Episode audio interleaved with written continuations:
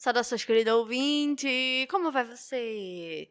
É, eu sou, não sou muito boa em introduções, não. Eu espero que essa introdução esteja legal. Se você acha essa introdução um pouco chata, você me avisa, que a gente troca a introdução. Entendeu? Não tem problema, ok? Tem muita coisa nesse podcast aqui que está exposta a mudanças.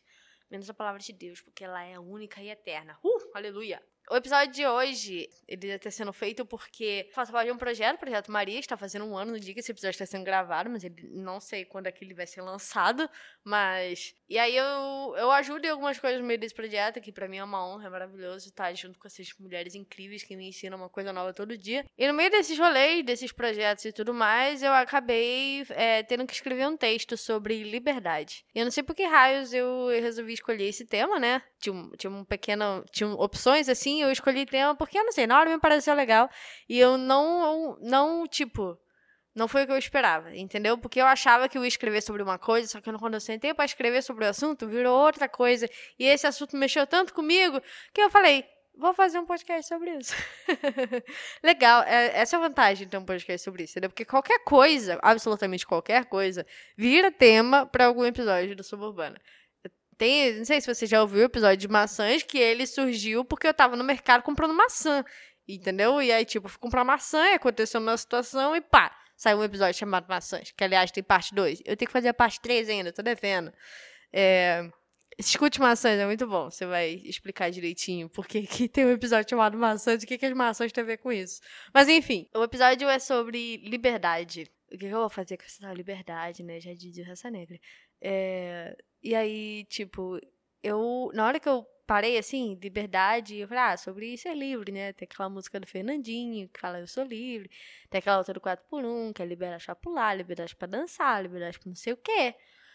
E aí, eu, quando eu fui sentar, assim, pra pensar a respeito do que, que é liberdade, é, eu acabei tendo um, um, uma nova perspectiva, perspe perspectiva, perspectiva a respeito do assunto. E aí eu fui olhar no Google, né? Então, de acordo com o Google, liberdade significa capacidade. Essa é uma das, definições. Tem várias definições lá.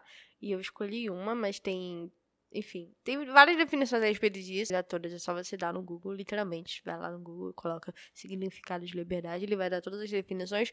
Eu selecionei uma que era mais coerente com aquilo que eu quero dizer hoje. Ok? Significado de liberdade é a capacidade individual de optar com total autonomia, mas dentro dos condicionamentos naturais, por meio da qual o ser humano realiza sua plena autodeterminação, organizando o mundo que o cerca e satisfazendo suas necessidades materiais. E eu adorei essa definição porque ela, se você olhar de maneira superficial, ela parece contraditória. Porque, ah, como é que você fala que é livre, mas você tem que fazer as coisas dentro dos condicionamentos naturais? Ora, essa, tudo existe de acordo com uma norma, ok? O mundo foi criado de acordo com uma norma, o ser humano, ele existe de acordo com uma norma, a sociedade existe de acordo com uma norma, entendeu? Então, tudo existe de acordo com uma ordem natural das coisas. É aquela coisa que a gente aprende desde criança, né? Que a gente nasce, cresce, trabalha, paga os impostos e morre. não, não, não sei que não foi assim, se aprendeu na escola, mas é mais assim que a vida acontece às vezes.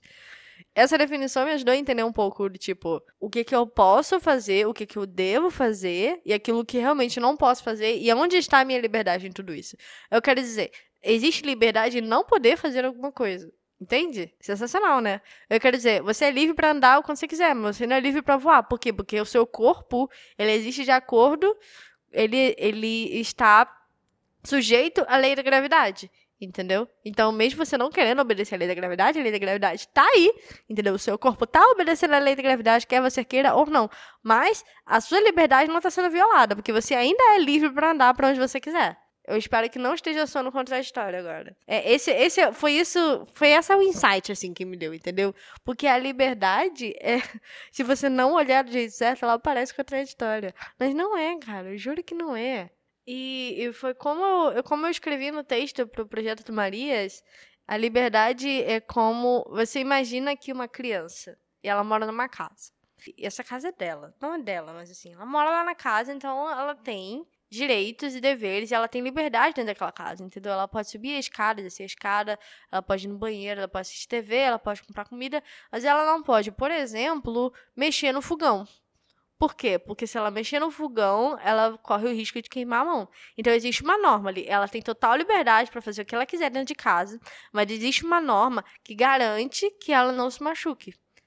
E é para isso que as normas servem, entendeu? Existem, não todas as normas, mas existem normas que nos garantem a liberdade, entendeu? Então, existe uma norma.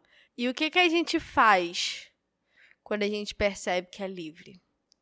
Porque existe uma pergunta que eu já vi algumas vezes, e por mais que ela seja uma daquelas perguntas clichês de Instagram, é uma coisa que me leva a pensar, às vezes, e eu quero te conduzir para esse mesmo linha de raciocínio, que é: o que você faria se não tivesse medo? Eu acho que eu falei um pouco sobre isso no episódio que eu gravei com a Gabi, porque a gente acaba se prendendo a muita coisa sem necessidade. A gente acaba criando normas a mais sem necessidade nenhuma. Então, a criança, ela tá proibida de mexer no, no fogão, por exemplo. Mas, sei lá, aí se proíbe a criança de descer a escada depois das sete. Por quê? Ah, por motivo nenhum. Você só não quer que a criança desça a escada depois das sete aí você não está garantindo que a criança fique bem. Porque a criança ela é proibida de mexer no fogão para que ela não se machuque. Mas as normas que foram, que são impostas só para aprisionar o outro, elas não nos trazem liberdade, elas nos aprisionam.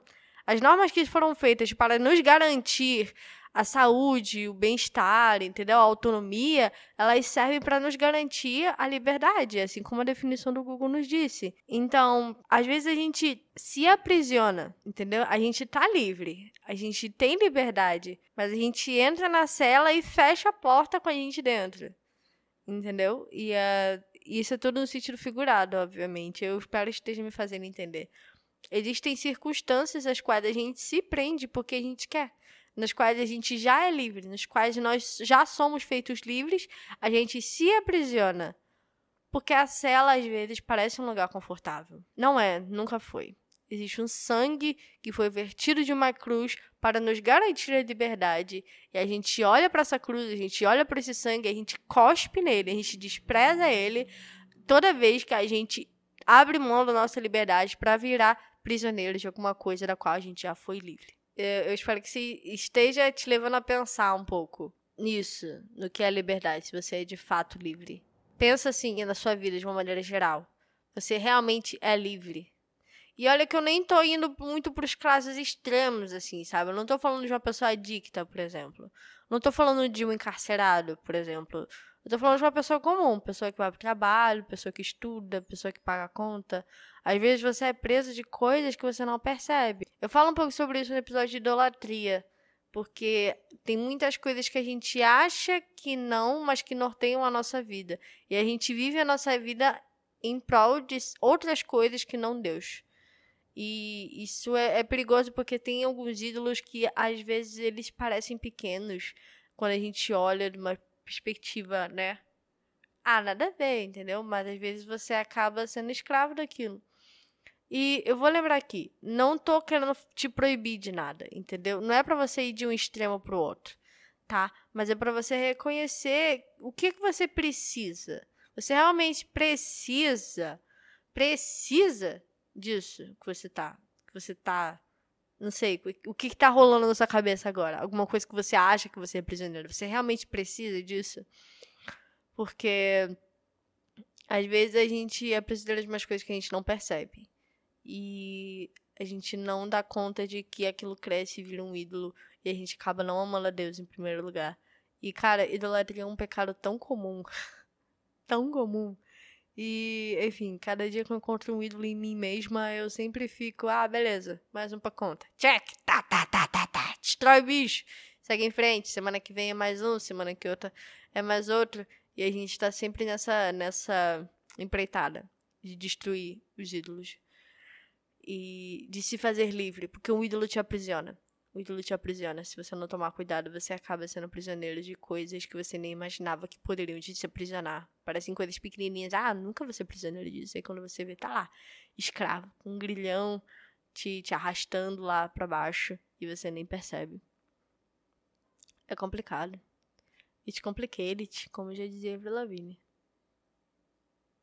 E se você não presta atenção nisso, cara, tu, tu tá sendo escravo. Tu, por mais que tu cante a musiquinha do Fernandinho, por mais que você ache que é livre, porque você fala os versículos certos e por que você faz alguma coisa.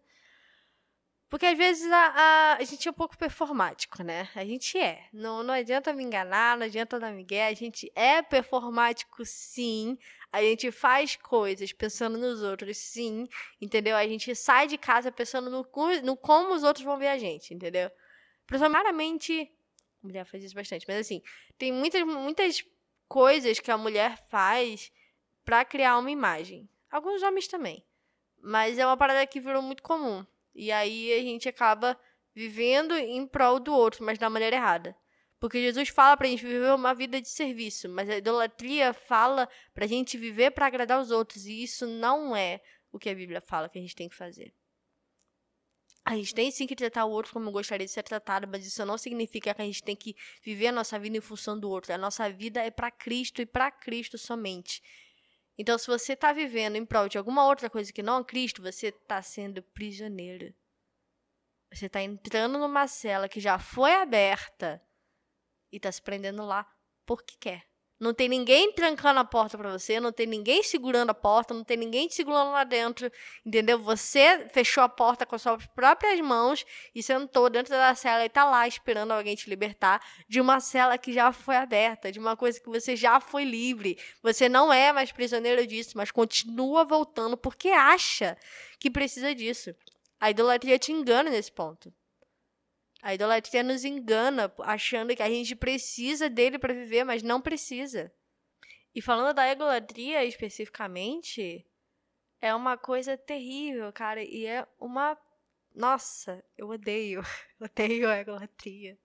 Porque é uma coisa que eu luto constantemente, tá abrindo aqui meu coração para vocês. Eu tenho problemas com a idolatria, porque constantemente eu falo que eu amo a Deus, eu falo que sirvo a Deus, mas na verdade eu tô vivendo para mim mesma.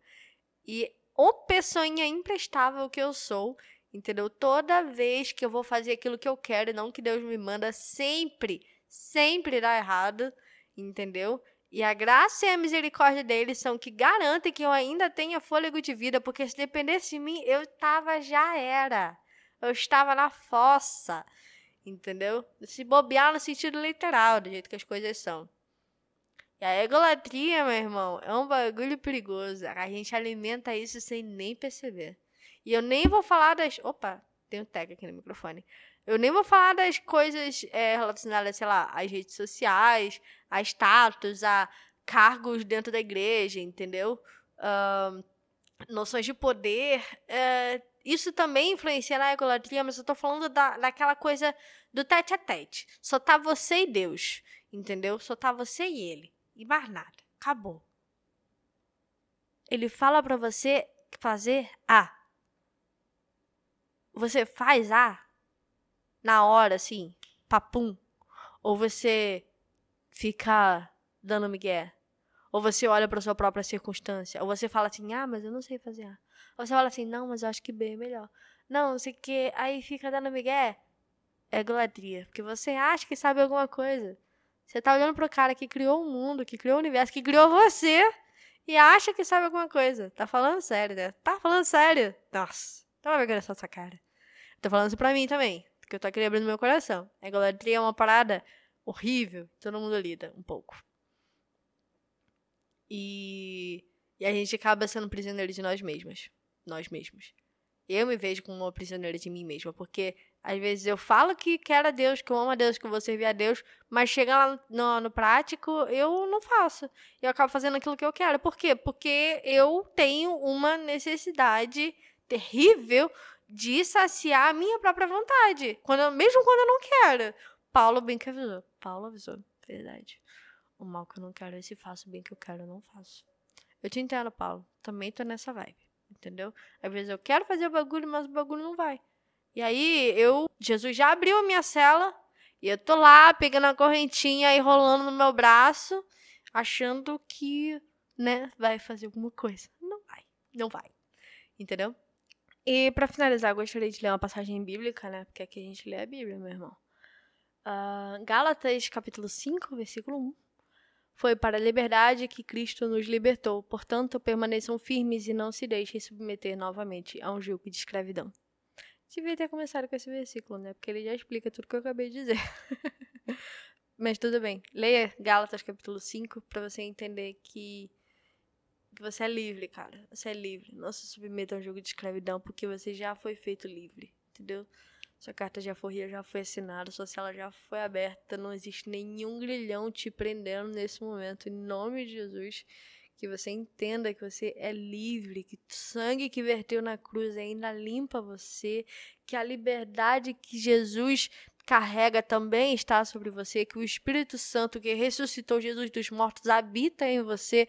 Não existe nada, nada que possa te aprisionar. Você foi livre já, você é livre. Encare essa verdade, viva nessa verdade, saia dessa cela e nunca mais olhe para trás. Esqueça tudo que você colocou nessa cela. Abandone essa cela de uma vez, taque fogo na cela e vai, irmão, vai ser livre. Você já foi feito livre, não existe escravidão nenhuma te prendendo agora. Em nome de Jesus. Amém.